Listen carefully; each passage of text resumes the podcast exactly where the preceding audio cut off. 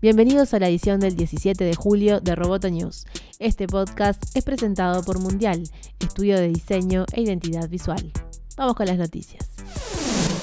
En coincidencia con el Prime Day, el tradicional día de ofertas de Amazon, miles de trabajadores de la firma en Europa participan en una huelga coordinada en busca de mejores condiciones laborales. La noticia de la huelga se conoció la semana pasada cuando los trabajadores del centro de distribución de San Fernando de Henares prepararon una medida de tres días. El convenio colectivo entre los trabajadores y Amazon expiró en 2016, pero aún no ha llegado a una resolución. A la medida en España se suman seis centros de distribución en Alemania que también decidieron participar de la huelga durante un día. También los empleados polacos realizan una protesta de trabajo a reglamento, una acción en que los trabajadores realizan todo el trabajo exactamente como se indica en las directrices de la compañía. Desde Amazon se ha indicado el compromiso a garantizar una cooperación justa con todos los empleados.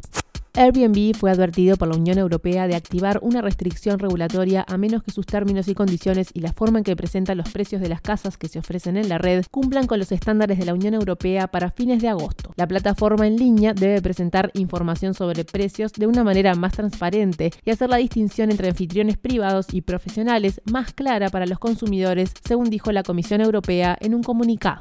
La popularidad no puede ser una excusa para no cumplir con las normas de los consumidores de la Unión Europea, dijo la comisaria para los consumidores Vera Journová.